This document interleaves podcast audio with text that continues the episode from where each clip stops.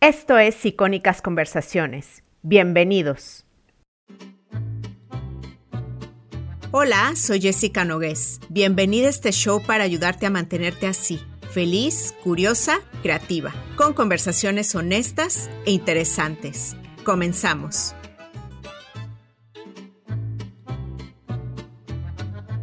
El ejercicio es para todos y hoy vamos a decirte por qué. La invitada de hoy es entrenadora y da mucho, mucha Fitspiration. Hace algunos años entró al gimnasio y dice que cometió mil errores. Hizo dietas buenas, dietas malas, exceso de ejercicio. Ceci Aguilera nos quiere inspirar a encontrar el método que nos lleve al punto exacto en el plano físico, mental y emocional. Muchas gracias, Ceci, por estar aquí. Jess, muchas gracias. Gracias a ti por la presentación, gracias por, por compartir este espacio con, conmigo, para abrirte con, con, la comunidad que tú ya tienes. Estoy muy, muy contenta de estar de ese lado. Me encanta que estés aquí. Y quiero empezar con algo un poco polémico que vi en tu Instagram hace rato, pero yo creo que es importante que, que se hable de esto. Pusiste, aceptar los cuerpos gordos no es romantizar la obesidad, aceptar los cuerpos delgados no es gordofobia. Y te lo pregunto porque eh, vivimos en una época en la que todo, bueno, hay mucha gente que se va ofendiendo, ¿no? Por cualquier cosa que ve en redes sociales. Eh, ¿Tú por qué pusiste esto? No estoy negando que existan factores de riesgo de salud por eh, el tema de, de, que le llaman obesidad una enfermedad. Lo que, la, lo que me estoy negando es a que me echen en una canasta en donde dicen que la persona gorda es, es, floja, la persona gorda en automático está enferma, la persona gorda en automático es, perdón el francés, pero es huevona, ¿no? Es, es, es indisciplinada, no, no se quiere, o sea, ese es el tema con la gordofobia, ¿no? Que no los etiquetemos de entrada, y yo estoy completamente de acuerdo con ello. Palabras más, palabras menos. Si alguien eh, que, que, está en este momento nos, o sea, lo puede complementar mejor de lo que yo le estoy diciendo, adelante, ¿no? Al final, como siempre lo digo y lo aclaro, yo hablo de la perspectiva como aliada porque yo no soy una persona de cuerpo gordo ni jamás eh, he sido una persona de cuerpo gordo, entonces no podría hablar en su propia piel, ¿no? Y por el otro lado está la, la idea en la que ya todas las personas que buscan un factor estético o un objetivo estético con el ejercicio y que aplauden su cuerpo delgado son gordofóbicos. No, no es cierto, tampoco es verdad, ¿no? Simplemente es, si estamos hablando de la diversidad corporal en todo sentido, se, acepta y se abraza el cuerpo gordo y se acepta y se abraza también el cuerpo delgado, porque vemos personas, por ejemplo, en mi caso, que nunca vamos a llegar a ser un cuerpo gordo, siempre tendemos a, a ser un cuerpo delgado. Yo en lo personal tiendo más fácil a bajar de peso que a subir, de hecho siempre mi meta es subir, lográndolo, ¿no? Pero mi meta siempre es subir, entonces no se puede decir que porque yo aplaudo mi delgadez, yo soy gordofóbica. ¿No? O sea, entonces mi idea con este post era, no todo es blanco y negro, en el ejercicio, en la estética y en el tema de salud y en el tema de las posturas. Yo creo que precisamente en estos temas que son controversiales, lo importante es sentarse, escuchar la información, abrazar lo que te funciona, adoptar lo que te funciona. Y si bien no estás de acuerdo con una postura, no significa que tengas que ir a atacar el cuerpo gordo o que tengas que ir a atacar el cuerpo delgado, ¿no? O sea, creo que aquí es un tema de tolerancia y de, insisto, entender que sí hay escalas de grises en las que yo, Cecilia, mujer y entrenadora, puedo abrazar el cuerpo gordo y, y, ejercitar a personas con cuerpo gordo y no por eso romantizo la obesidad, que también se me ha etiquetado de ello, de que cómo es posible, ¿no? Que yo celebre la, la obesidad. Para empezar, yo no estoy celebrando la obesidad, ni siquiera les llamo personas obesas. Para mí son personas con cuerpos gordos o con cuerpos grandes, fin.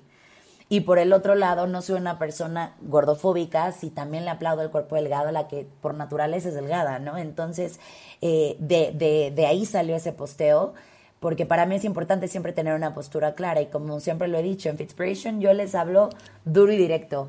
Hay quien está listo y quien acepta el mensaje o quien está de acuerdo y hay quienes no y es completamente válido, ¿no? Al final también el tema de redes sociales está en poder poner tu punto de vista, habrá quien concuerde y quien no y yo, como les digo, estoy muy abierta a recibir opiniones, aunque no estén eh, en la línea de mi punto de vista, siempre y cuando sea con respeto.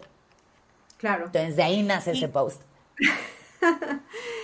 y escuché en, en, algún, en alguna entrevista, creo que escuché que decías eh, que te afectaba eh, eh, en esto de las redes sociales, que de repente te te encontraban en persona y te decían, te ves mejor en las fotos, ¿no? Y entonces llegaste como a esta conclusión de mi cuerpo no me define, yo defino mi cuerpo, ¿no? Háblame un poquito de esto. Completamente. Y eso es muy, yo creo que nos pasa a todos, ¿no? A todas, que el tema de, del te ves mejor en las fotos, pues claro, en la foto estoy posando, en la foto puede que, como en los retrovisores, ¿no? Que te dice, la imagen se puede ver más grande de lo que es. Así, literal, ¿no? Yo voy a posar para poner mi mejor ángulo y tampoco creo que tenga nada de malo, eh, que uno siempre quiere estar bien para la foto y, y, me ha pasado en ambos sentidos, ¿no? En que me digan, ay, en la foto te veías más, más marcada y te veías más grande, pero ya vi que no estás así, te ves bien en persona, te ves muy bien. Y yo como, como el no saber el, es piropo, es halago, cómo lo debo de tomar, este, o del otro lado, ¿no? Ay, te veas más marcada en las, en las, en las fotos en tus redes, veo que estás flaquita, más bien hacia una connotación negativa, ¿no? Y yo aquí la única regla que tengo y que vendo con mi comunidad y que es lo que intentamos promover, y de hecho ayer hablábamos al respecto, es del cuerpo ajeno no se opina.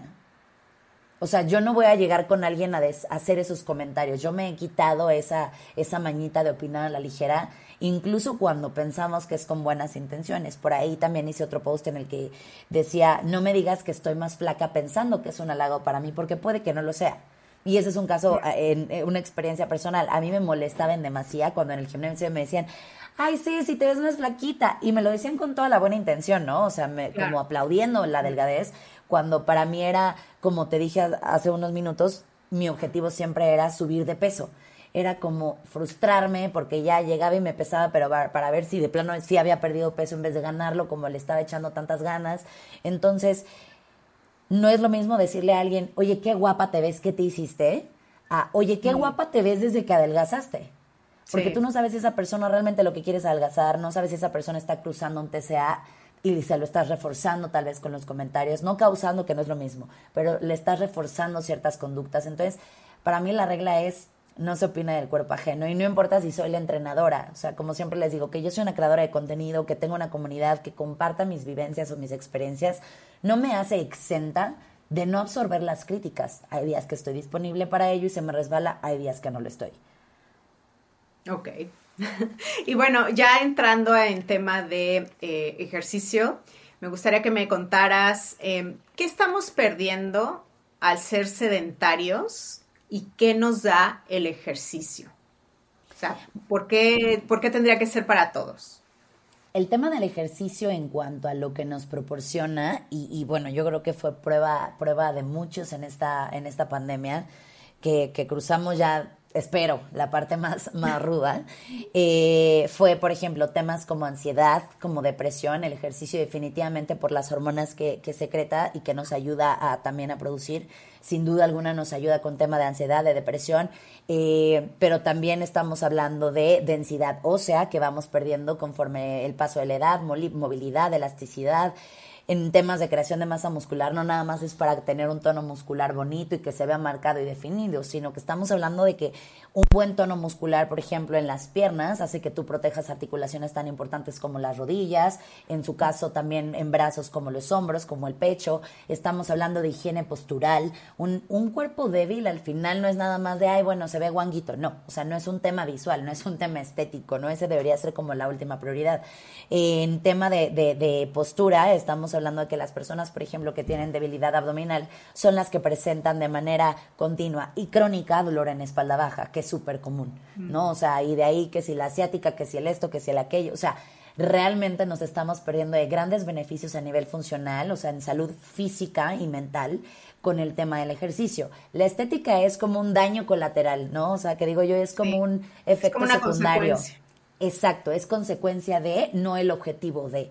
Y en el caso contrario, eh, eh, o más bien en esta segunda pregunta que me haces de por qué el ejercicio es para todo, es porque para mí realmente lo es.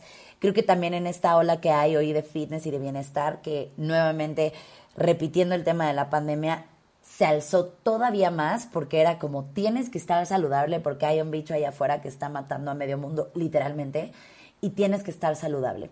Entonces, la gente empezó a buscar alternativas, se dio cuenta que sí podía entrenar en casa y que no necesitas el equipo más lujoso ni el outfit más caro del universo para que tú puedas entrenar en tu casa. Es más, nadie te tenía que ver. Era en la sala de tu casa y a veces ni tapete necesitabas con la alfombra, es más que suficiente. Entonces, cuando hablamos de que el ejercicio es para todos, en Fitspiration yo lo hablo desde las barreras más importantes que hay, que son el tiempo. La gente pone mucha, mucho de barrera el tiempo, el dinero y el no saber, ¿no? El, el como no sé, no lo hago. Y es muy fácil derribar en ese sentido estas barreras. En tiempo yo entiendo que no todo el mundo va a tener una hora, vamos, ni media hora para ejercitarse, pero puedes tener, hay rutinas hasta de cinco minutos al día. Y puede ser un estiramiento, ¿no? Y, y, puede formar parte del ejercicio. Entonces, ahí eliminamos la barrera de tiempo y puede ser con tu propio peso, que es la segunda. El dinero. Ya no necesitas hacer un gimnasio para ejercitarte. Puede ser al lado de tu cama. Puede ser sin la ropa más cara. Puede ser sin equipo la máquina más importante que vas a tener para ejercitarte es tu cuerpo, tu propio, o sea, de hecho lo primero, en, incluso en una programación, eh, la más básica que tú tengas de cualquier disciplina, lo primero que te van a enseñar a hacer es el dominio de tu propio cuerpo. Entonces no, no vas a necesitar absolutamente nada, entonces ahí la barrera de dinero también se va. Y en tercer y último punto, en cuanto al tema del no sé, y ahí, bueno, ahí me voy a pasar a vender, como es el caso de Fitspiration y de muchas otras eh, marcas, eh, o sí, marcas personales de entrenadores que nos hemos encargado de poner allá afuera contenido que es completamente gratuito, que te guía, que te da las bases con todas estas características que ya di de, de, sin equipo, de corto tiempo, digo, también hay muchas opciones de largo tiempo y que incluyen equipo, ¿no? Pero hablando de estas barreras, el contenido allá afuera también es gratuito. Y si encontramos en internet el remedio y el juguito maravilloso para bajar 10 kilos en un día, también está el contenido que te dice cómo tener un ejercicio y un entrenamiento de manera sostenible. ¿Qué pasa?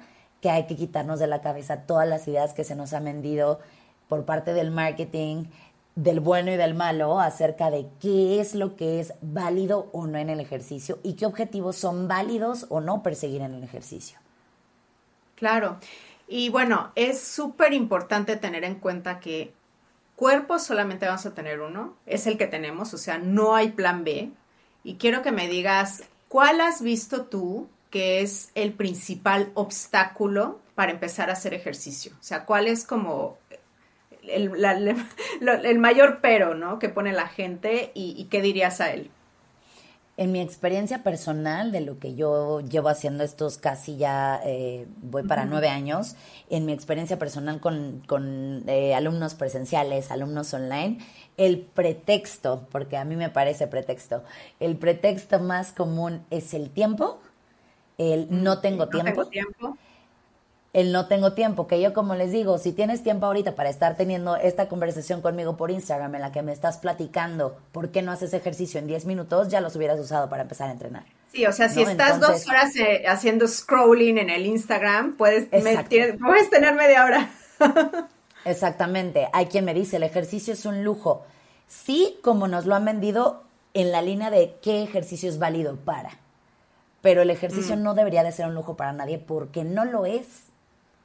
Insisto, con esas tres barreras eliminadas no lo es. Entonces, la excusa más común es el tiempo y el error más común que se comete, eh, y bueno, me refiero eh, eh, a error, no como, híjole, ¿cómo la riegan ustedes? No, sino error inconsciente, error porque vamos empezando y porque no tenemos la obligación de conocerlo todo.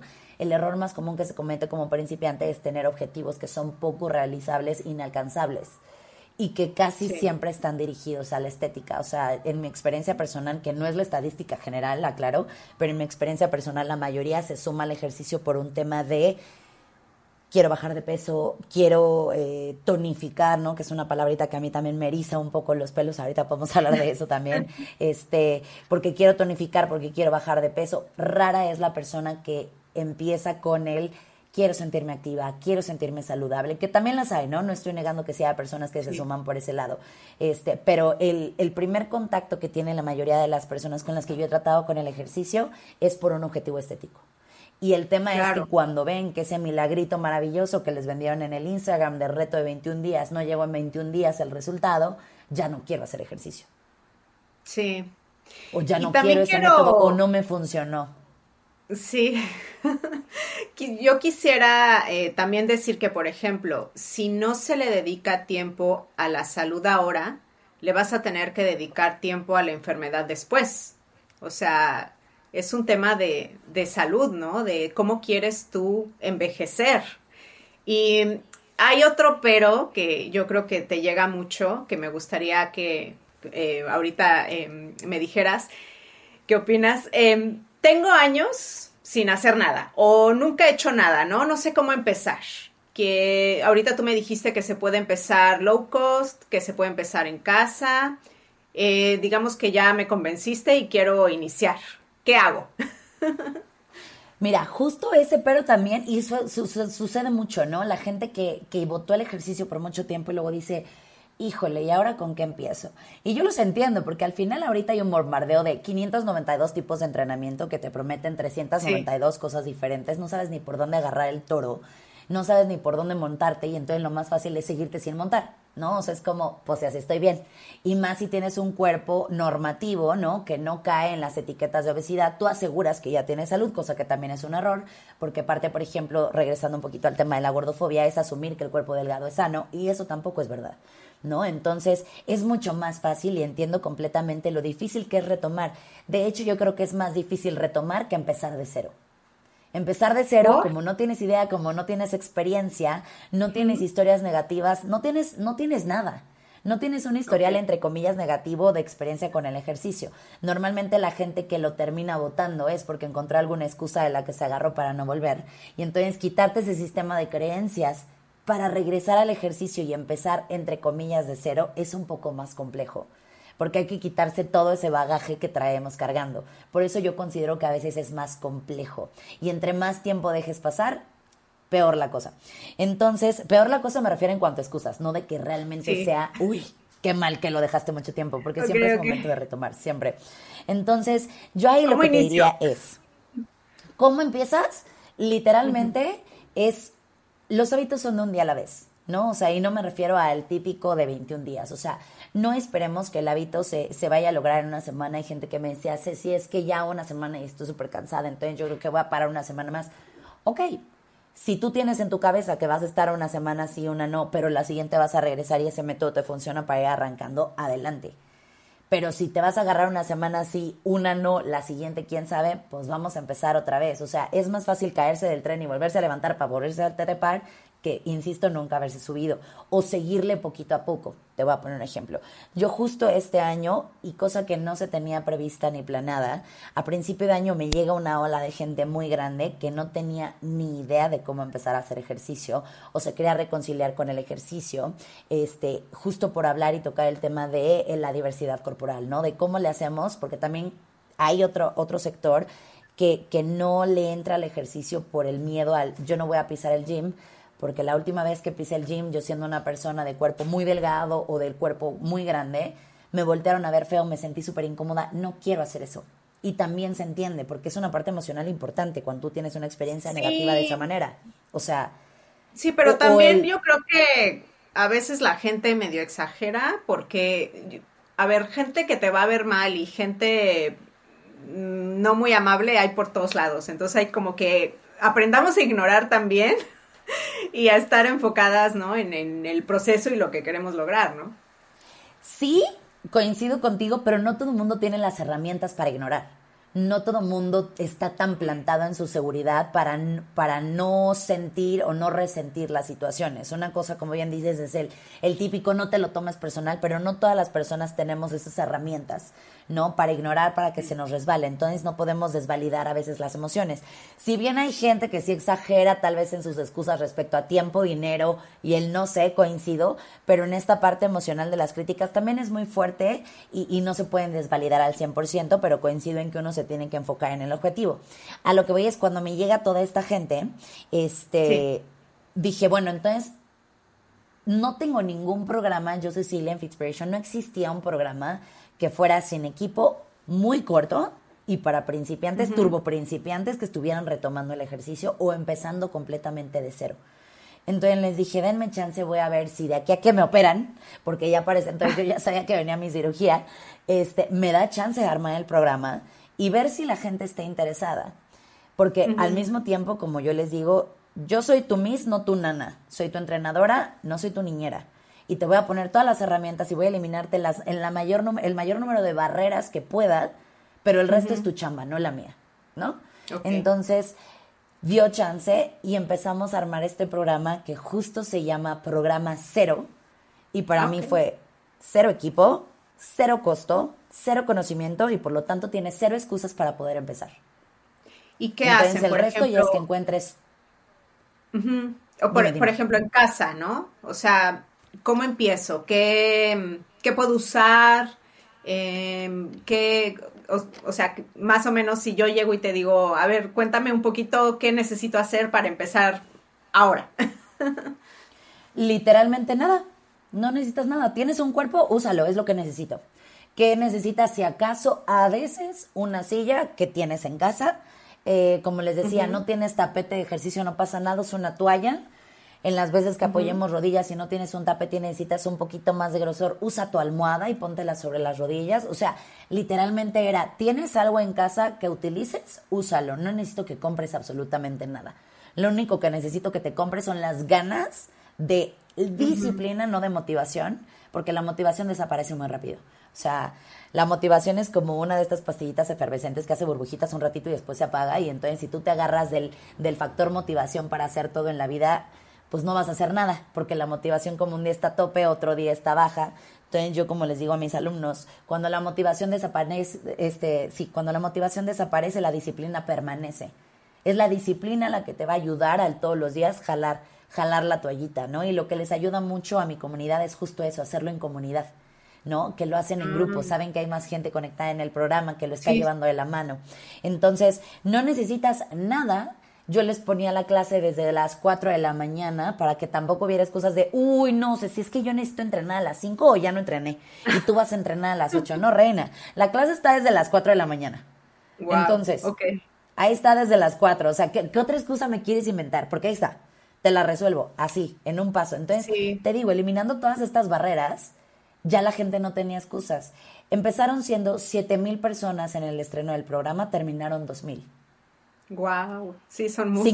Cinco mil, se fueron rezagando o de plano tiraron la toalla y tampoco las culpo. Hay gente que dijo, la tiré porque me dio COVID, porque empezó la milésima ola de la pandemia, la dejé porque tal, porque me lesioné, porque bla. Y si hay un factor que la dejó porque no se le pegó la gana y también se vale, pero es ahí cuando yo les digo, bueno, si ya te eliminé todas estas barreras, si ya viste que es posible hacer el ejercicio en tu casa, que nadie te esté viendo feo y tú no te sientas mal, que no necesites equipo, que no necesites pagar, que no necesites el resto de las excusas te toca trabajarlas a ti. Y muchas veces, aunque parezca exagerado o parezca que no, hay gente que lleva, empieza el ejercicio y le empiezan a levantar otros fantasmitas en las que ya yo les digo, es momento de no querer sanar todo con el ejercicio. También hay otra cosa que se llama terapia.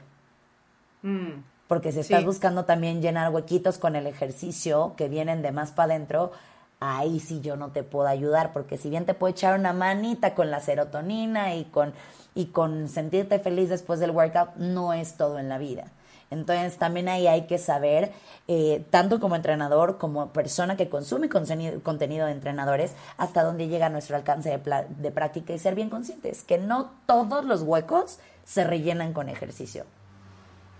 Sí, y hay, digamos que eh, esta creencia, que la verdad no sé qué tan cierta sea, ya me dirás tú, esto de no pain, no gain, eh, ¿qué tan cierto es? Así de que tengo que entrenar y casi casi se me tiene que ir el aire y me tengo que sentir súper cansada, o sea, ¿cuál es como el límite como para saber que realmente estamos em, trabajando el cuerpo, ¿no? Y que va a haber resultados, ¿no?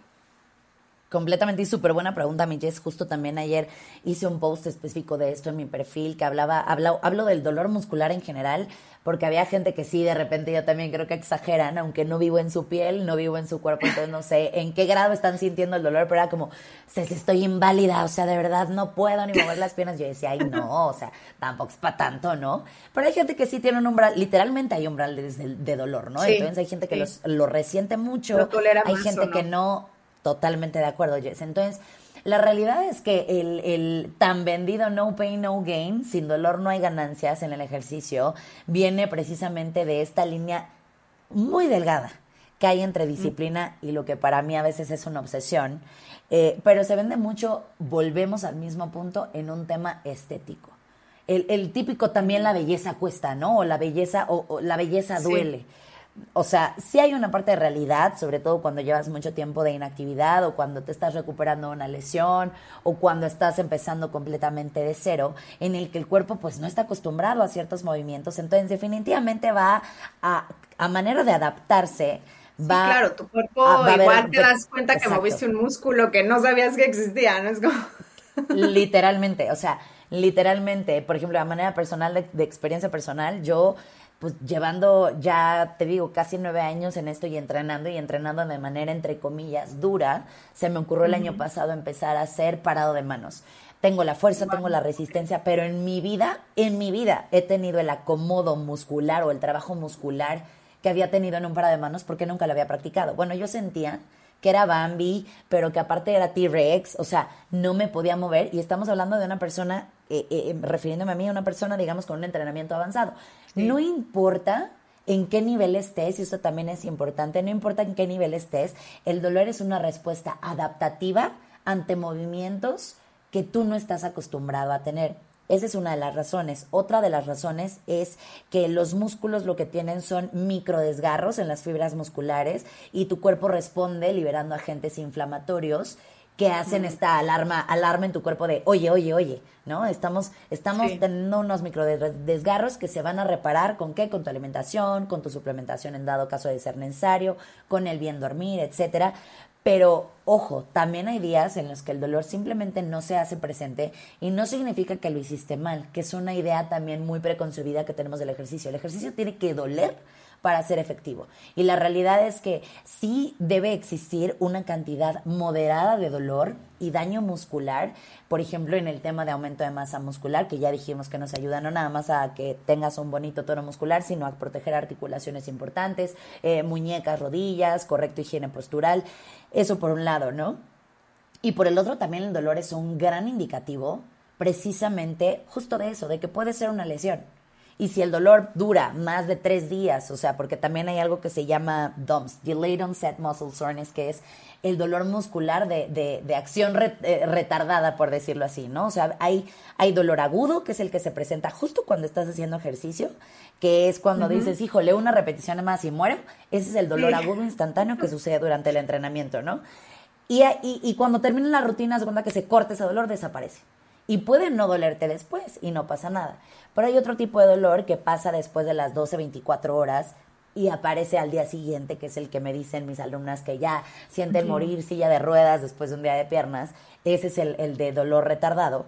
Y lo que pasa es que tiene un pico de dolor como al día 2 o 3. Y después de ese pico de dolor. Te subir las escaleras, ¿no? Más o menos. Exacto, exacto, y es normal también que se presente. Entonces tienes el pico de dolor, es muy alto, pero a partir de ahí forzosamente tiene que bajar. Si el dolor no baja y por el contrario aumenta y se hace crónico, ya puede ser más bien un tema de lesión y habría que checar con tu especialista, ortopedista, fisioterapeuta eh, de cabecera para revisarlo. Pero la realidad es que el dolor no es un indicativo de qué tan efectivo o qué tan bien lo estás haciendo. Puede ser al revés, puede ser que exista el dolor porque lo estás haciendo mal. Entonces, quitarnos también esta idea de que tiene que doler todo el tiempo eh, y, siempre y todos los días tengo que morir en la raya para que sea efectivo. No. Ahora, otra cosa también es que en, ese caso no lo haces porque te, te, tiene que gustar también, ¿no? O sea, no, te, no tienes que estar ahí sufriendo todo el tiempo. No, y a lo que iba justo ahora es, hay distintos tipos de objetivo. Para la gente que busca hipertrofia en todo momento, que es el aumento de masa muscular, siempre al cambio de rutina va a haber un dolor nuevo y como siempre estás en estos microdesgarros de las fibras musculares, pues sí va a haber siempre agentes inflamatorios, ¿no? O la mayoría de las veces. Pero en el caso, por ejemplo, de la gente que lo hacemos de manera recreativa, que no estamos tan enfocados en el tema de masa muscular, que no estamos tan enfocados tal vez en el aumento de la fuerza de manera como tan incisiva, es mucho más probable que después de una clasecita de zumba lo que termine sea agitada más no adolorida todo el tiempo. Y tampoco está mal. Y me gustaría ahorita hablar de, em, porque hay esta idea de que entrenar, eh, sobre todo en las mujeres, creo, es hacer cardio, ¿no? Y dejamos un poquito de lado la fuerza y el entrenamiento de fuerza es súper importante porque mejora postura, mejora, eh, reduce, ¿no? El osteoporosis, como habías dicho, eh, mejora la pérdida de grasa porque tenemos más músculo, reduce riesgo de lesiones en el futuro. Entonces, dime por qué es importante no solamente hacer cardio, sino también hacer fuerza.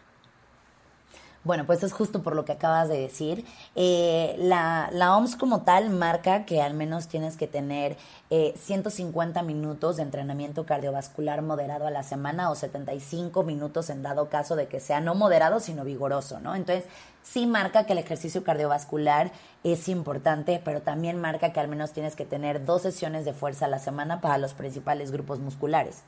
Eh, hablando principales, eh, pecho, espalda para la postura, tren inferior para el tema de la caminada, etcétera, ¿no? O sea, para prevenir también caídas, para la densidad ósea, etcétera. El tema con el cardio, cuando, cuando solamente nos casamos con el cardio, que también es uno de los, eh, pues sí, errores más comunes que cometemos en, en, en, inocencia, en ingenuidad y también muy vendido por el marketing, eh, en el tema del ejercicio, que es como lo primero que hacemos, ¿no? O sea, de hecho, me, me sumo a ello. Cuando yo pise el gimnasio, lo primero que hice fue treparme a la caminadora. No dije voy a agarrar un par de mancuernas, no.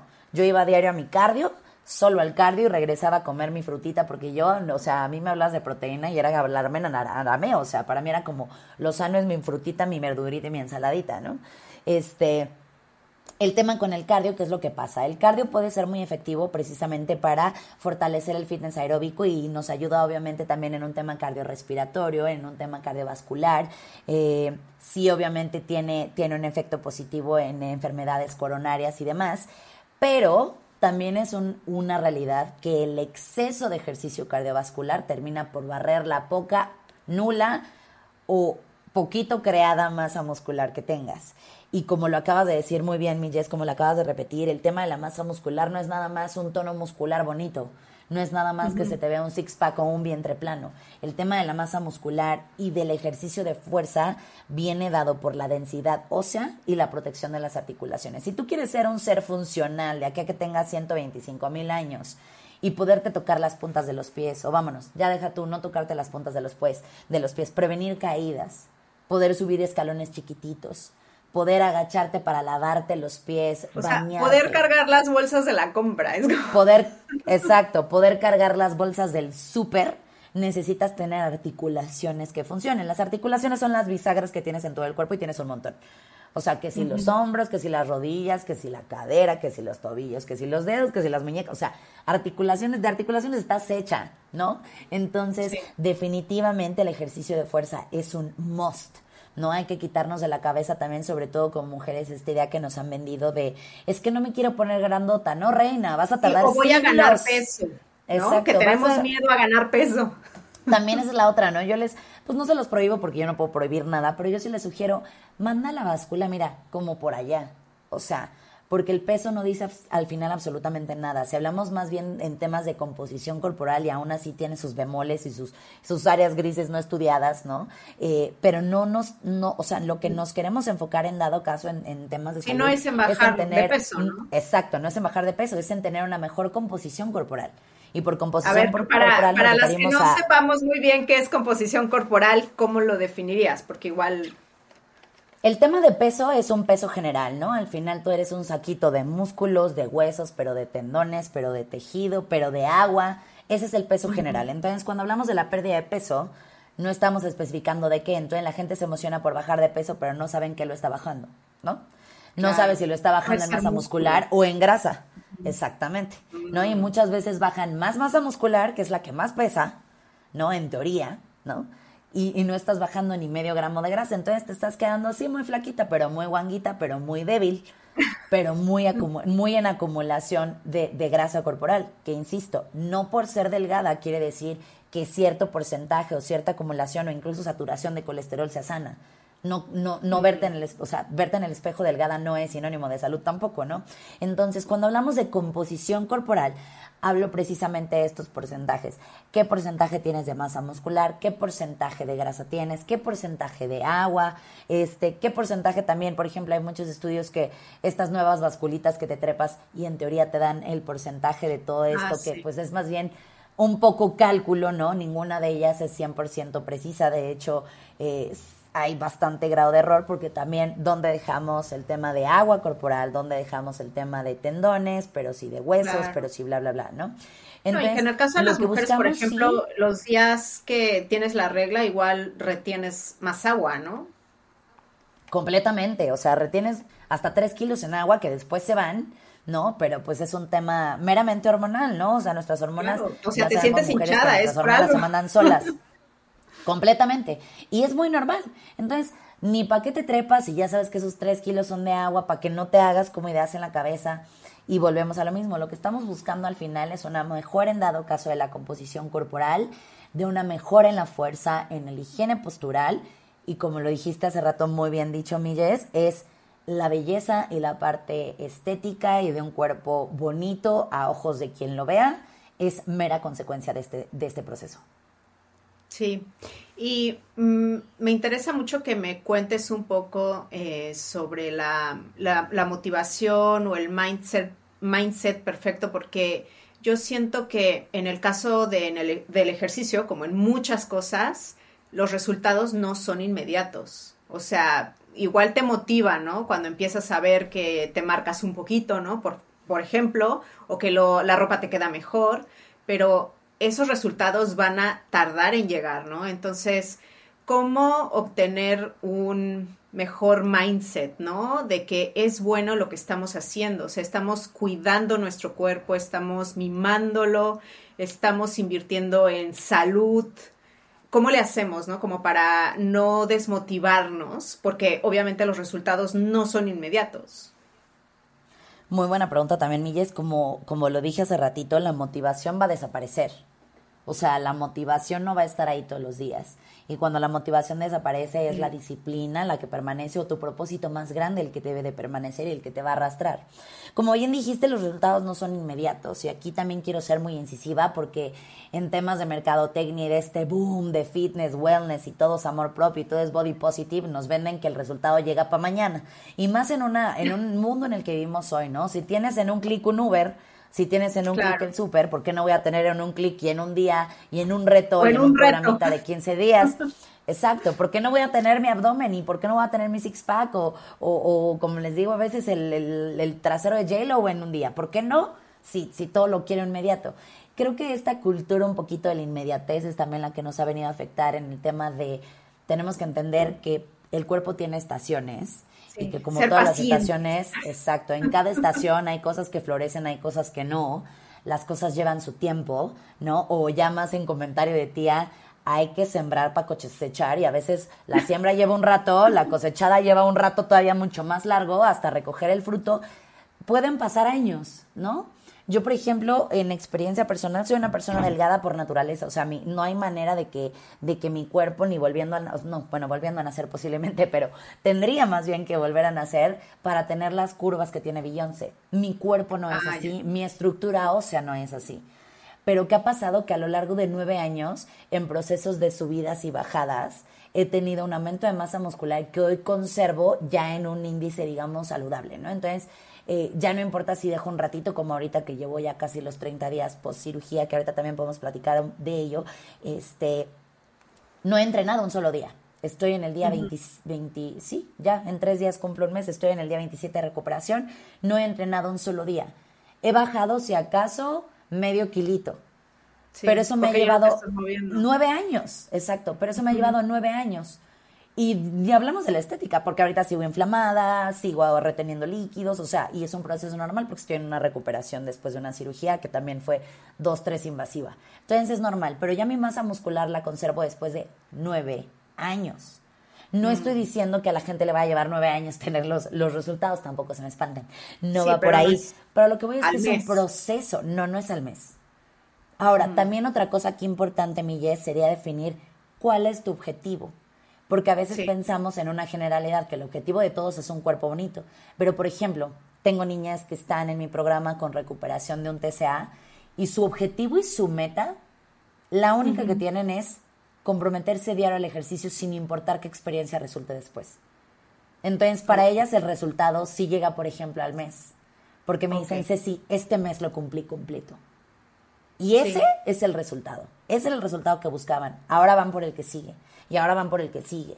Hay otras personas que me dicen, Ceci, mi objetivo este mes es empezar en una lagartija y lograr 30. Y al mes logran la lagartija número 30 y logran las 30 lagartijas. Entonces, ¿a qué me refiero con no se logra un mes? El cambio estético.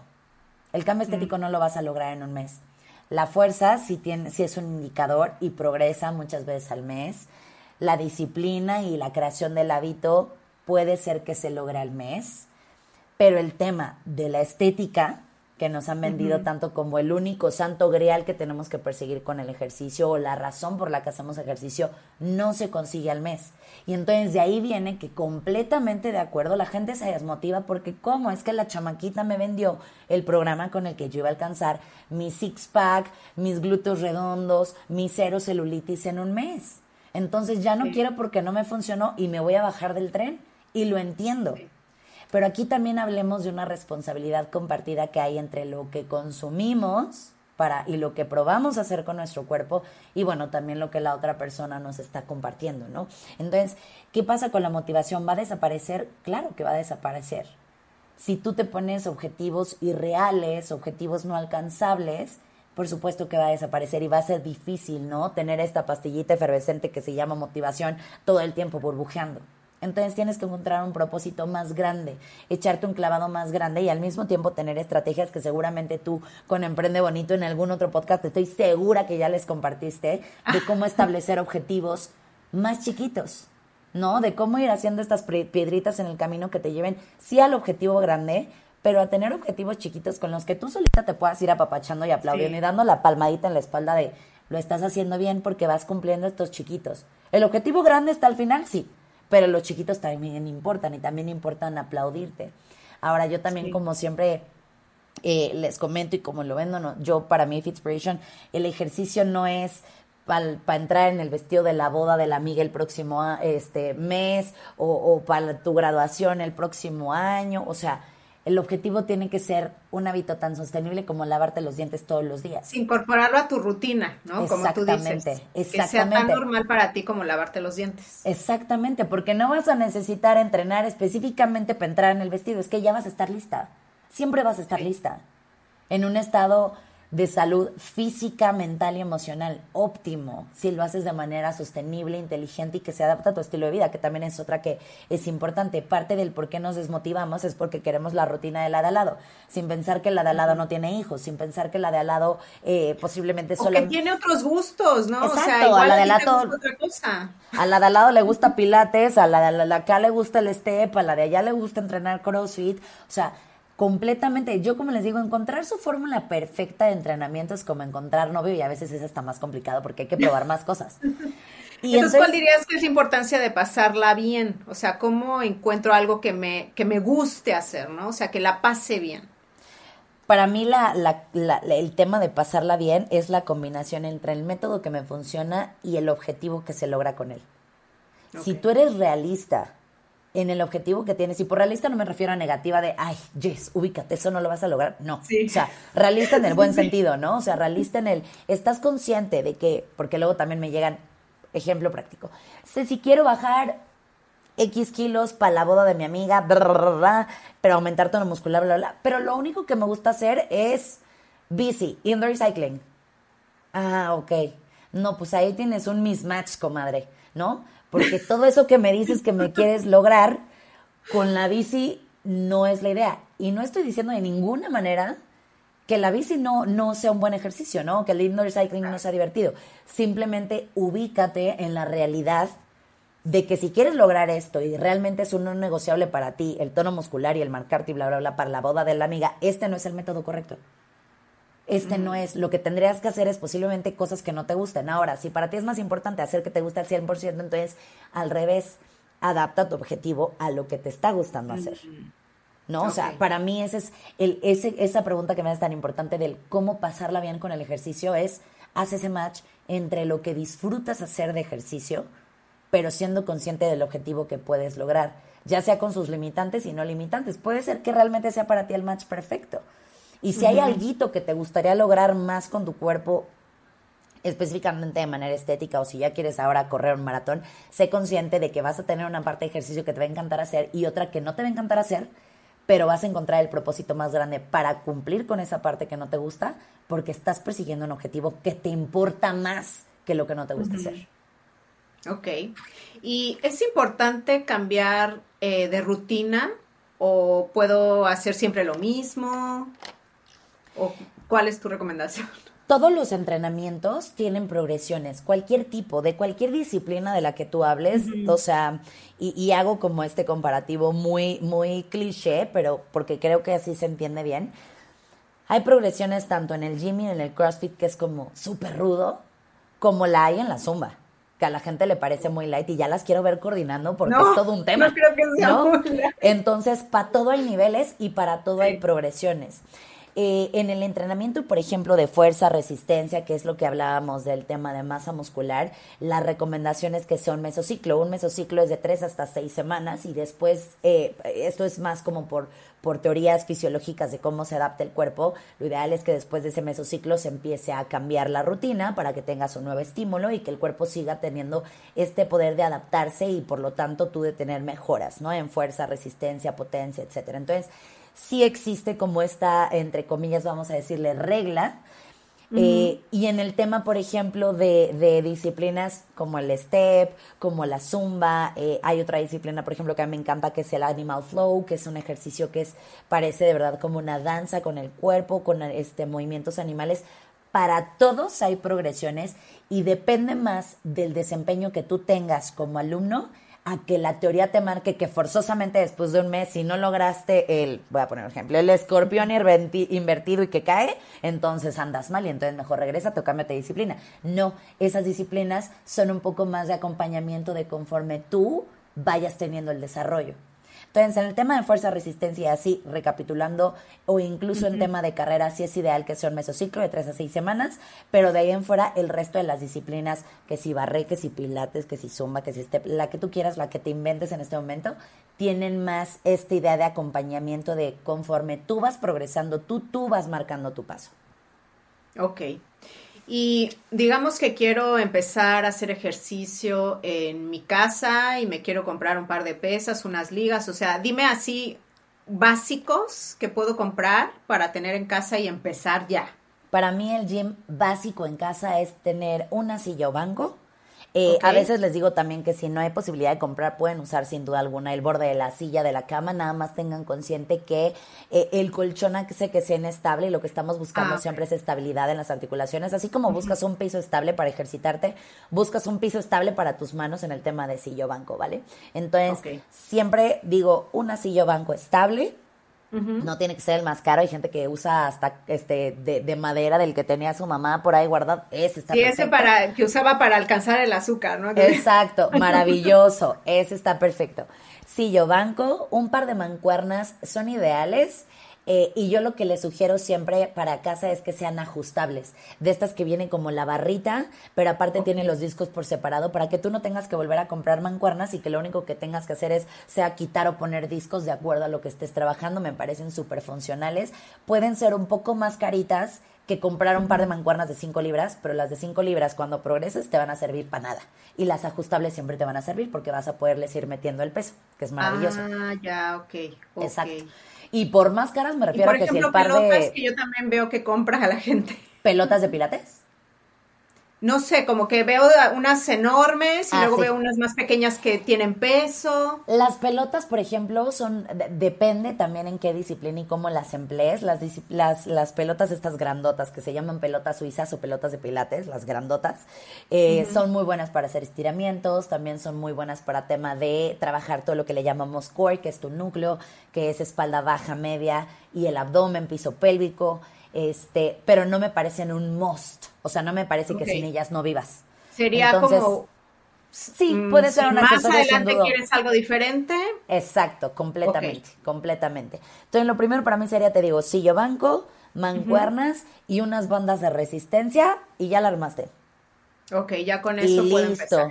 Sin duda alguna para Me la meto gente a YouTube, a tu YouTube. Sí, sí, sí, o sea, de verdad, mi Jess, o sea, ahí tenemos programas para todo. Tengo el programa cero, que es principiantes en equipo, tengo el Starter Team, que es principiantes con equipo, de ahí nos vamos al Dirty 30, que es el nivel intermedio con equipo, y de ahí ya siguen todos los demás. Y bueno, próximamente vamos a, a, empezar las clases de STEP, que literalmente va a ser el STEP noventero, que llevo capacitándome ya unos meses, que me parece muy divertido y que es algo que quiero probar también hacer, y la gente está muy emocionada con eso. Y este, y sí, literalmente hay ejercicio para todos, y si no, como también siempre les digo, no se tienen que casar con mi programa, no se tienen que casar con Cecilia como entrenadora, porque también para todo hay gustos, estilos y formas de dar las clases. Eh, o yo tampoco doy todos los formatos. Yo, por ejemplo, no conozco, no sé dar pilates, barré, etcétera, y también se los puedo sugerir. Así que si alguien este, tiene dudas sobre esos formatos, o incluso yoga también es una excelente disciplina para moverse de los distintos tipos que hay. También conozco profesionales y otros canales que ustedes pueden tener de opción para poder entrenar. ¿no? O sea, el, que yo y que tú me hayas, me hayas brindado este espacio, y es que te agradezco infinitamente, no es para vender a Cecilia y a Fitspiration, es para venderte que el ejercicio es para todos. Claro, que el ejercicio es para todos, ¿no? Exacto, con quien tú quieras, pero hazlo. Claro, y yo siempre estoy pensando, bueno, últimamente no, no sé qué edad tienes tú, bueno, yo tengo 41 años y yo eh, obviamente he notado cambios, ¿no? Sobre todo después de que me volví madre, o sea, mi cuerpo cambió completamente y noto que pues no me siento como de 20, o sea, es como... Completamente. Y empecé a preocuparme porque dije, si de 20 a 40 siento una diferencia, o sea, ¿cómo me voy a sentir cuando tenga 60, no? Entonces, eh, digamos que ahorita mi, mi, mayor preocupación es estar sana, es estar fuerte. O sea, no quiero ser de, de, esas señoras que les tienen que ayudar para todo o que necesita alguien para cargarles la maleta o yo qué sé, ¿no? Entonces, yo quiero estar fuerte y este, y para eso yo como que me pongo a pensar qué me estaría diciendo mi yo de 60 o 70 años, ¿no? Es, te hubieras movido un poquito más, ¿no? Este, para tener más flexibilidad, más fuerza, etcétera, etcétera, ¿no? Entonces, eh, completamente. Quiero, y me parece muy importante esto que recalcas también, y sobre todo con el tema de maternidad, me alegra mucho que lo mm. toques, porque creo que también luego allá afuera se romantiza mucho el tema de la maternidad, ¿no? Y es como todo es bien bonito, todo es bien padre, o sea, sí, pero uno no deja de ser mujer, y hay que decirlo también, una mujer vanidosa y se vale. Una mujer vanidosa que aparte de, de, estar fuerte y de estar saludable y tener un cuerpo que sea siempre eh, eh, eh, justo, un, un, un templo en el que una pueda vivir bien, ¿no? No sobrevivir, sino vivir también se vale, ¿no? Querer recuperar esa parte de poder femenino y decir, también soy vanidosa, ¿y qué? ¿No? Y quiero verme así, y quiero mejorar el tono muscular, así que me parece súper válido, mi Jess, y creo que es una etapa por la que muchas, muchas mujeres pasan. Y otra cosa que me gustaría agregar, si me lo permites, es que, como me lo dice mi ginecólogo, trabajar en tu salud toda tu vida hace que como mujer llegues a una etapa de menopausia que sea mucho más amable contigo y que, por ejemplo, la tendencia de osteoporosis en la menopausia por la falta de estrógenos también es una realidad y si tú te ejercitas desde ya, eh, también puedes ayudar a que esa densidad ósea permanezca, te favorezca, evitar fracturas, evitar debilidad, evitar, evitar también cómo nos empezamos como a encorvar por el tema de la postura. Ah, Entonces, definitivamente, o sea, creo que de hecho es una pregunta muy buena la que, la que estás haciendo. ¿Qué le va a decir la Cecilia de 60 años a la Cecilia de 30? Como dices, posiblemente sea un muévete poquito más. O en mi caso, que también me ha dado mis centones el ejercicio, muévete un poquito menos. Bájale al peso. Tus, tus, articulaciones necesitan soporte, no ejercicio excesivo, ¿no? Que también es irse al otro lado. O sea, todos los excesos son malos y eso incluye al ejercicio. Claro. Y me encanta que tomes eh, este tema de, menopausia, porque yo siento que sigue siendo un tema tabú. o sea, como que veo mucho. Cada vez se habla más de maternidad, es un hecho. Eh, pero hay muchas mujeres que no van a pasar por esa etapa, ¿no? En cambio, seas o no seas, vas a pasar por la menopausia, o sea. todas, exactamente. oye, sí, qué importante comparación. Fíjate que nunca me la habían plantado así, pero sí. Entonces hay que hablar de eso. O sea, ¿cuáles son los cambios? O sea, ¿qué puede hacer el ejercicio por, eh, por una mujer que va a pasar sí o sí por ahí? Siempre. Además de de la osteoporosis, ¿no? O sea, sí, sí o sea, la osteoporosis es una realidad, el tema hormonal es otra realidad, o sea, sabemos que la falta de producción de estrógenos y que tenemos que tener, eh, no, no sé si es el término correcto y si no, si no lo es, me disculpo, pero es, es la terapia como de, de sustitución hormonal, algo, algo así se llama, eh, que nos tienen que poner forzosamente porque dejamos de producir cierta, cierta hormona, entonces definitivamente no nada más viene el cambio físico con, el, con la densidad ósea, en cuanto al impacto que tenemos por esta reducción, sino también viene la parte emocional. ¿no? Y no nos podemos también olvidar de la parte sexual, por ejemplo, ¿no? O sea, que si la libido, que si este, que si el tema de la resequedad vaginal, el no sentirnos tal vez tan atractivas, el, o sea, Es un boom la menopausia y como bien lo dijiste, todas vamos a pasar por ahí. Entonces, si lo podemos hacer de una manera más amable, voy a poner un comparativo que puede ser un poco absurdo, pero así como existen ahora 18 cosas para pasarlo mucho más amable la etapa de la menstruación, para que cuando uno está sangrando y teniendo una escena del crimen allá abajo, la pase lo más amable que se pueda, creo que lo mismo tenemos que hacer para cuando llegamos a la menopausia. El problema es que no pensamos en todo lo que hacemos con nuestro cuerpo antes de llegar a esa etapa y tiene una repercusión directa y lo que le sigue. Todo lo que hacemos con las dietas hiperrestrictivas, con el exceso de ejercicio, con la falta de sueño, con este todo lo que nos comemos, lo que nos dejamos de comer. Claro, y por mala alimentación nos referimos a todo lo que nos comemos, pero también lo que dejamos de comer, que en esta cultura de las dietas también es es, es rudo, ¿no? O estas tendencias ahora que hay de keto y de fasting y de ahora úsalas todas juntas, ¿no? Sin tener realmente ciencia detrás de eso, porque agarraste el consejo del Instagramer que no es nutrióloga, pero te cayó bien o tiene un millón de seguidores y ya me gustó. Todo eso suma puntitos, así como cuando aquí en México te ponen puntitos en la licencia y te lo restan y ya después te los quitan, depende de las multas, igual y te funciona en el cuerpo. Tienes tus puntitos en la licencia del cuerpo y tú decides cuántos le van restando hasta llegar a procesos tan importantes como la maternidad, que también hay gente que las detiene antes, el no me puedo embarazar, el mm. tengo esto, el tengo aquello, o el mi hijo de esta manera, mi bebé está pasando por esto, o el no puedo lactar porque hice tal, etcétera. No digo que sea una generalidad, pero hay gente que se topa con pared en el tema de la maternidad, pero como bien indicaste antes, para todas las que no vamos a ser mamá, o sí por el momento no, pero después sí, o lo que ustedes decidan, pero las que no crucen la maternidad, el siguiente tope es la menopausia y va a llegar. O sea, no, no es que el cuerpo aguante todas, ¿no? Entonces, ser muy consciente de esas cosas y sí, definitivamente, obviamente, yo viviendo el tema del ejercicio, sí les puedo decir que el ejercicio es una gran ayuda. También importante el disclaimer de no todo se rellena con el ejercicio. ¿No? Como ya lo habíamos dicho antes, también hay que ver el tema de la alimentación, el tema de las emociones, porque pues bajita la mano, ahí te encargo el tema de estrés, ¿no? Creo que lo vimos precisamente en la pandemia. ¿Cómo mata el estrés? ¿Qué pasa con el cortisol? ¿Qué pasa con nuestras hormonas cuando estamos ante tal estrés? ¿No? Entonces, todo eso va a impactar en el tema de, la menopausia, sin duda alguna.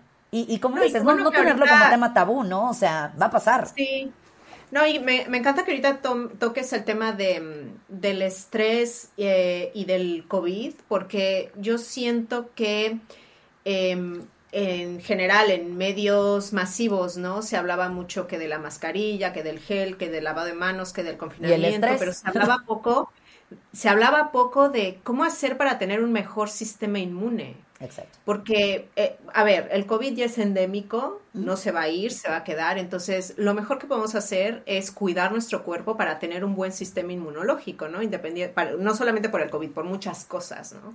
Entonces, el ejercicio, obviamente, te, te va a dar un mejor sistema inmune, ¿no? O sea, esto aunado con eh, sueño, dieta, etcétera, etcétera. Bueno, dieta, alimentación, etcétera, etcétera. Entonces, eh, el ejercicio, ¿cómo nos ayuda para tener un mejor sistema inmune? ¿O cómo nos ayuda a enfrentar, eh, pues, enfermedades? Yo creo que una de las cosas más importantes precisamente es en el tema de estrés.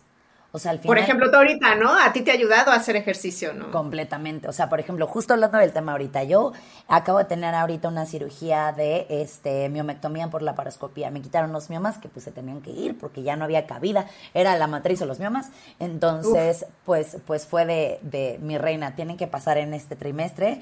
Y, dedicándome a lo que me dedico, lo primero que me levanta fue el estrés. Y el doctor me dijo, mira, mamacita, uno de los factores por los cuales hay miomas en la vida, que mucha gente los tiene, muchas mujeres, es precisamente el desbalance hormonal que hay a través del estrés. Yo regresándome a mi historial, le decía, pero ¿en qué momento tuve algún desbalance hormonal importante? Bueno, o sea, planteando que esa fuera la causa, ¿no? Porque, bueno, hay, hay varias cosas. Pero en mi caso personal, en el año 2019 fallece mi papá eh, de manera inesperada completamente de un infarto en, casa conmigo solita.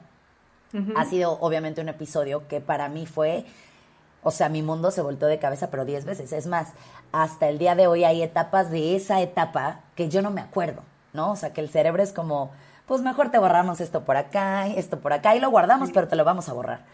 Entonces, definitivamente fue una etapa de mucho estrés y yo ni siquiera me acordaba que en ese año tuve un desbalance hormonal importante, normal, como me lo explicó el ginecólogo, a, raíz de mis emociones, de lo que estaba pasando en mi vida, de los cambios que hubieron, de la tristeza, de un pequeño y no grave cuadro de depresión, tal, tal, tal, ¿no? Y me dijo, es normal, porque yo lo primero que le dije fue, ¿qué hice mal para tener miomas? ¿No? Porque obviamente uno es culpable de todo, ¿no? Eh, eh, en la cabeza de, de mujer controladora. Este, entonces el doctor me dijo, ¿qué hiciste? Nada, tuviste un desbalance hormonal normal, porque perdiste a tu papá, normal, no pasa absolutamente nada. Los hemos estado monitoreando, este año ya crecieron, hay que retirarlos, porque tú que sí quieres ser mamá, que es mi caso, que sí quiero ser mamá, eh, me dijo lo ideal es quitarlos para que no llegues a tener ningún, ningún problema, porque miden tanto por tanto, etcétera. Perfecto. Le dije, ahora, Doc, no se le olvide que me dedico al ejercicio. ¿Qué vamos a hacer al respecto? ¿Cómo le vamos a hacer? Si yo grabo una clase por día, y bla, bla, bla. Me dijo, ¿qué va a pasar? Porque vas a estar 30 días eh, de inactividad como tal, 30 días de no hacer esto, no hacer aquello, no puedes hacer impacto, no puedes cargar peso, o sea, básicamente lo que hago. Entonces, básicamente no puedes hacer nada. Este, me dijo, pero es mejor 30 días de una buena recuperación que seis meses a un año de una mala recuperación por no hacerme caso. Y yo, ok. Entonces fue cuando le dije, bueno, dame chance, voy a grabar el programa cero y ya que lo grabe y deje un programa nuevo listo, entonces yo en paz y en tranquilidad mental me voy a la cirugía. Y me dijo, haz lo que quieras, pero te quiero tranquila. Y yo, ok. Grabamos el programa cero, salió exitosamente, entré a la cirugía maravillosamente. Al día 10 yo había cicatrizado casi por completo, al 100%. Hoy estoy en el día 25 y si no hago nada es porque me dijo y porque retumbe en mi cabeza. El más te vale 30 días de inactividad a que no me hagas caso y te aumente dos meses más por haberte desgarrado un punto. Entonces no me he movido, me estoy esperando y me quedan solo tres días. Y no es que a los tres días yo voy a regresar y voy a regresar a cargar el peso más pesado. No hay manera. Todo tiene mm. que ser progresivo. Pero ¿cómo me ha ayudado el ejercicio? Justo lo vi ahorita. Cicatrice lo más rápido que tú quieras. O sea, mi alimentación fue perfecta entre comillas, perfecta, me refiero para mi recuperación antes, durante y ahorita después. Lo estoy siguiendo alimentando con lo que, lo que se me indica, las horas de sueño, bueno, he recuperado las horas de sueño infinitas que jamás le he dado a mi cuerpo, que también es importante decir que la deuda de sueño no se recupera. Exacto, y la deuda de sueño no se recupera, o sea, el tiempo que no dormiste ya, ni modo, comadre, te la perdiste. Pero ahora he estado durmiendo muy bien, entonces incluso me ha servido para ese chip de sí el ejercicio es de lo que como, pero no es lo que rige mi vida y no pasa nada si un mes no hago nada. Y además no estoy en ausencia de ejercicio. Al final, ahorita en este periodo de inactividad, estoy viviendo los efectos de vivir en un entrenamiento que ha sido sostenible a lo largo de nueve años de mi vida. ¿No? Entonces, esa es la historia que yo tengo como más clara a nivel personal de, de, sanación del cuerpo a través de los efectos indirectos que tiene el ejercicio con nosotros, de, de poder manejar eh, eh, el control hormonal, el tema de estrés, de, o sea, para mucha gente el ejercicio es la fuga, es el momento en el que se pueden enfocar en ellos mismos, no en el trabajo, no en los pendientes, no en los hijos, así sean 10 minutos para respirar para ti. Eso es el ejercicio para mucha gente. Entonces, cómo, cómo lo vimos, ¿no? Como bien dijiste hace ratito, cómo enfrentamos esta pandemia, muchos con el ejercicio. Hay gente que se le fue la manita, ¿no? Y ahora ya no sabe cómo bajarle la rayita y ya el cuerpo le está diciendo, oye, bájale dos rayitas, ya estoy haciendo demasiado ejercicio. Pero bueno, ya es como irnos de regreso, ¿no? Ya es como, bueno, vámonos para el otro lado, porque también es una realidad que el exceso de ejercicio causa otro tipo de estrés físico en el cuerpo que también eleva el cortisol porque no se está pudiendo recuperar. Entonces, ese es, ese, es, ese es el tema con el ejercicio, ¿no? Todos los beneficios que hay, lo que, la pregunta que me hiciste al principio, de qué nos estamos perdiendo cuando no hacemos un ejercicio, actividad física de manera sostenible para el cuerpo, de todo eso nos estamos perdiendo. Porque también el doctor me dijo, te voy a entrar completa al, consultorio. Yo entraba los 10 días parada, yo hice, yo manejé. Y me decía, ¿estás entera? Me decía, ¿estás entera? Nada más aguántame los 20 días, pero estás entera. Y bueno, solamente me faltan dos preguntas. Em, la, bueno, esto es algo que eh, igual resuena más con las que tienen un poquito más edad, pero digamos que, em, no sé, me duele la rodilla, me duele la espalda, o las que ya fuimos mamás, me duele la asiática, etcétera, etcétera. O sea, ¿cómo voy a hacer ejercicio si me duele algo?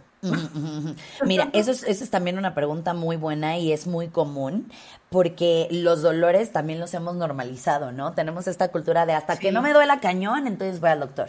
y ya podemos llegar con la lesión muy avanzada. En el caso eh, específicamente, por ejemplo, del tema de rodillas y lumbares, que es lo más común y lo que la mayoría de la gente tiene en alguna etapa de su vida o por siempre jamás porque les encanta el masoquismo, eh, viene de lo que decíamos al principio, viene muy dado por el tema de higiene postural. Este, sí hay un factor, por ejemplo, en el caso de las de las personas con, con cuerpos grandes, que viene dado por el peso, ¿no? Que está cargando nuestra ah, articulación, por ejemplo, en el tema de rodillas. Exacto, entonces ahí también buscaríamos un, una mejora en la composición corporal, eh, más que nada por apoyar, apoyar el tema de rodillas, de, de los tobillos también inclusive. O también otro tema que pasa con las rodillas es que al no tener fuerza absolutamente de nada en los cuádriceps, o, en el tema también de femoral para la espalda baja, pues cómo protegemos la articulación, cómo ayudamos con el tema postural, si tenemos también un abdomen que sí se ve muy bonito porque nos hicimos la lipo HD, pero es el más débil, pues ahí te encargo el dolor, el dolor de espalda baja, ¿no? Entonces, por eso les digo, un cuerpo bonito no es sinónimo de uno saludable. Hay que tener un cuerpo funcional, saludable, que en consecuencia puede ser bonito. O sea, si me duele la espalda, igual es porque necesito fuerza en el abdomen. ¿no? Literalmente. Y entonces el ejercicio me va a ayudar con mi dolor de espalda. Literalmente, ahorita, por ejemplo, que yo traigo las cuatro incisiones en el abdomen de la laparoscopía, tengo dos en las ingles, una en ombligo y otra un poquito más al lado, porque fueron cuatro.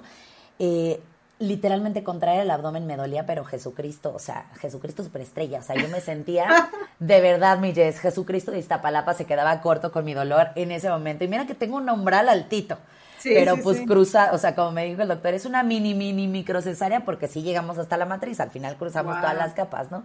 No podía contraer el abdomen y estaba como en posición fetal porque yo ya en mi cabeza así de no, estoy, o sea, prácticamente no, no me puedo mover, bla, bla, conforme estos días pasaron y que he tenido debilidad abdominal normal, el abdomen entre comillas, digamos que se desactiva porque está sanando la cicatrización, eh, que hice compensar con espalda. Entonces, ¿dónde me empezó a doler? En espalda baja. Y es por eso. Mm. En mi caso es por eso. Eh, pero insisto, hay muchas variantes, hay muchas causas. Lo que yo sí les sugiero siempre es, el entrenador no es doctor. El entrenador puede ayudar sin duda alguna a que algunos dolores se vayan por el tema de higiene postural y mejora del tono muscular para poder, pues justo tener un abdomen más fuerte, este, glúteos fuertes también. Debilidad en los glúteos también suele afectar, por ejemplo, el tema de las lumbares. Entonces, si quieres unos glúteos redonditos y levantados, pero te importa más que estén fuertes para poder sostener todo tu cuerpo también, este, y lo que yo les digo es, ya cuando un dolor es persistente y es crónico y no mejora, sino que empeora con el ejercicio, es porque hay algo más por ahí y hay que forzosamente consultar con tu médico de cabecera, especialista, fisioterapeuta, ortopedista o, lo que sea, ¿no? Ok. Me, me, ha encantado esta charla porque yo creo que vamos a incentivar a algunas, ¿no? Al menos a darle una oportunidad a, a moverse, a no estar sedentarias, ¿no? A ser más fuertes, a envejecer mejor, ¿no? Y mi última pregunta es una pregunta que le hago a todos los que vienen a, mi podcast, es em, tu secreto para emprender bonito, ¿cuál es? Porque yo sé que además de eh, ser una entrenadora, pues tienes tu emprendimiento, entonces, ¿cuál sería como tu secreto para emprender bonito? Mi secreto para emprender bonito ha sido mantenerme fiel a lo que yo creo y que ha sido normal evolucionar y, y no tener miedo a esa evolución, ¿no? O sea, no tener miedo a que si tu concepto cambia, que a la gente lo rechace. Es más importante permanecer fiel a ti mismo y que tú vendas realmente lo que tú crees y lo que tú eres para que la gente crea lo mismo a querer agradar a la gente y que la gente no te crea porque la gente sabe cuando estás no, mintiendo. Sí, no, no, no. No, entonces mi nunca, secreto... Nunca le vas a gustar jamás, a todos. Jamás, no, jamás, justo mi yes, o sea, jamás, jamás. O sea, no soy monedita de oro, diría mi mamá, para caerle bien a todos. Entonces mi secreto para emprender bonito ha sido mantenerme fiel a esa evolución y también, otra importante, defender mi emprendimiento. ¿No? O sea, yo solita... ¿Qué te refieres con defenderlo? Pues yo solita no, no ponerle la etiqueta de emprendimiento como al principio. Al principio yo, por ejemplo, ni siquiera, ni siquiera decía que era emprendedora. Yo decía, ay, no, yo tengo un blog. O sea, yo chiquita minimizaba mm. mi chamba. ¿No? Ante mí misma. Entonces, defenderlo no solamente con el mundo, sino conmigo misma, de, a ver, no, esto no es chiquito, ¿no? Ya llegas a tales personas, ya llegas a tantas personas, ya impactas tantas vidas. Y también por el otro lado, eh, en este mensaje, por ejemplo, muy body positive, amor propio, mucho a veces se me pide que, que para apoyar causas ande uno haciéndolo de agrapa, ya no lo hago, pero también me costó mucho trabajo defender esa parte, ¿no? Defender el, oye, no, sí sé, y mi participación cuesta. ¿No? Entonces, ese ha sido otro de mis secretos porque porque defenderlo en respeto, o sea, no de manera agresiva, sino defenderlo en respeto, sin duda alguna también me ha llevado a tener grandes oportunidades, cerrar algunas puertas, pero abrir otras. Eso también ha sido importante. Ay, pues me encanta. Muchísimas gracias, Ceci. Y finalmente dinos dónde te pueden encontrar, dónde te pueden seguir, tu canal de YouTube, cómo lo encontramos, etcétera, etcétera. Claro que sí. Me encuentran en Instagram como Ceci-Aguilera. Y bueno, ahí van a encontrar en el link en mi video todas las redes sociales en las que estoy. Estoy en Facebook igualmente como Fitspiration by Ceci Aguilera. Y en YouTube también Fitspiration by Ceci Aguilera. Ahí, repito, encuentran todas las clases con acceso completamente gratuito. Y si tienen alguna duda sobre los programas, no duden en escribirme por ahí por Instagram y con gusto les ayuda a resolver. Y les recomiendo muchísimo la cuenta de Instagram de Ceci, de verdad es muy inspiradora, a mí me encanta. Yo desde que te encontré en Instagram no me acuerdo por qué te encontré, pero de luego le dije follow. y bueno, eh, a todas las creadoras que escucharon este episodio y creadores también, porque de repente también me escuchan nombres, los veo en el próximo episodio.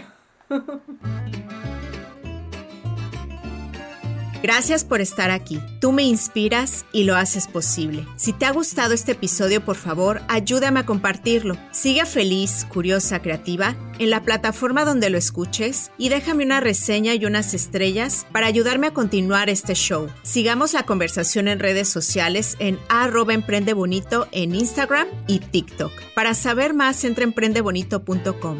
Vive feliz, curiosa, creativa. Gracias por escuchar Icónicas Conversaciones, en donde exploramos ideas clave y hacks para una vida plena y con propósito. Sapiencia y ciencia para la vida. Asegúrate de no perderte ningún episodio suscribiéndote en tu plataforma de podcast preferida. Para más contenido y actualizaciones, sígueme en mis redes sociales. Me puedes encontrar como Jessica Austria. Hasta la próxima.